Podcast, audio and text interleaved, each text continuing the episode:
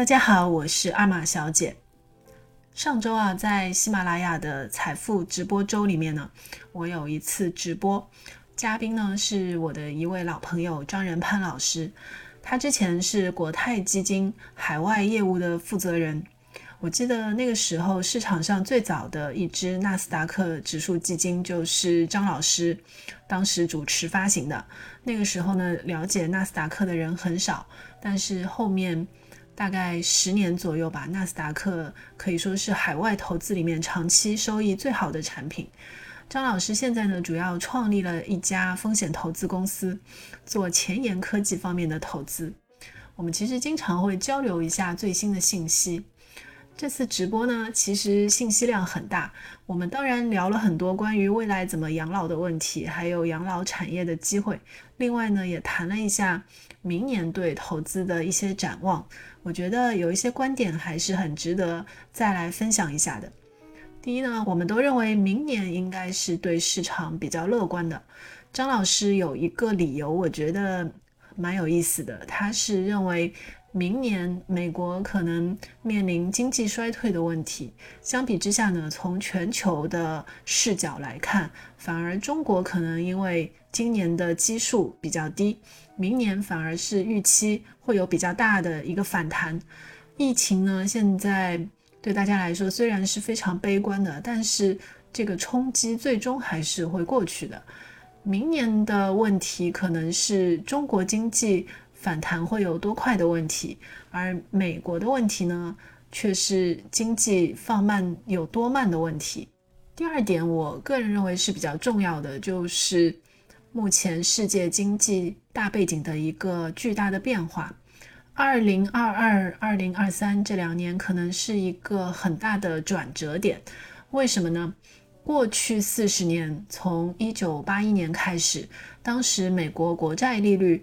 高达百分之二十，因为那个时候通货膨胀很高，利率呢一度超过了百分之二十，一直到二零二一年，美国国债利率接近零了。过去四十年里面，美国国债利率从百分之二十一直到接近零，利率下降的这四十年的周期里，对投资可以说是非常友好的。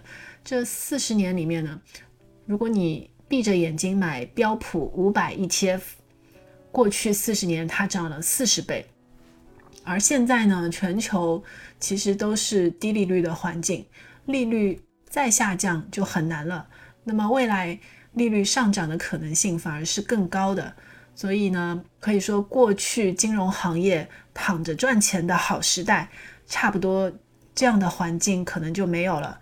现在我们其实是慢慢的在进入一个全新的阶段，也就是赚钱没有那么容易的一个阶段了。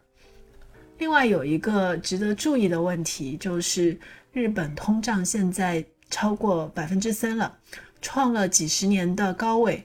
过去呢，日本长期是零利率，直到前两天，日本央行开始调整了他们的利率曲线控制政策。也就是说，过去全球海量资金啊，一直都是去日本借钱，因为它的成本极低。然后呢，这些借来的钱再拿去投资买美国国债。但是日本现在的这个变化，特别是它未来可能要收紧的这个预期啊，未来可能会对全球市场产生非常巨大的影响。第三点是关于中概股，我们其实都觉得，如果中概股这次的审计的问题能达成一致呢，是会非常正面的。但是中期来看，互联网经济其实已经非常成熟了，所以互联网公司最关键的还是要看它未来的增长点在哪里。第四点，新的科技领域现在在发生哪一些比较有意思的事情？比如呢，最近其实大家都在关注人工智能搜索和问答。马斯克呢有一家公司叫做 Open AI，现在的测试版所达到的程度已经是非常让人惊叹了。就是说，你可以去搜索，然后呢让 AI 给你一些答案。这种模式啊，可能会引领一些新的模式的创新。所以呢，我们就在说，未来可能很多基础的工作会被 AI 所代替，比如说基础的法律、文秘的这些工作，可能那些卡脖子的专业，未来反而是比较好的职业方向。另外呢，全球现在接下来比较关注的一个主题呢，可能是可持续发展。这里面比较有意思的就是生物的可持续发展，包括像可再生啊、可循环、低碳的这些方向。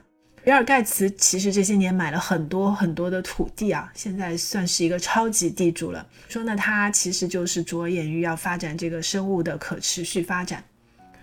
最后呢，我想说，其实每一年年末我们会看到各种金融机构大咖的预测，但是事后看，大多数预测是不准的。所以呢，以上的观点也仅供参考。以上就是今天的分享，谢谢大家。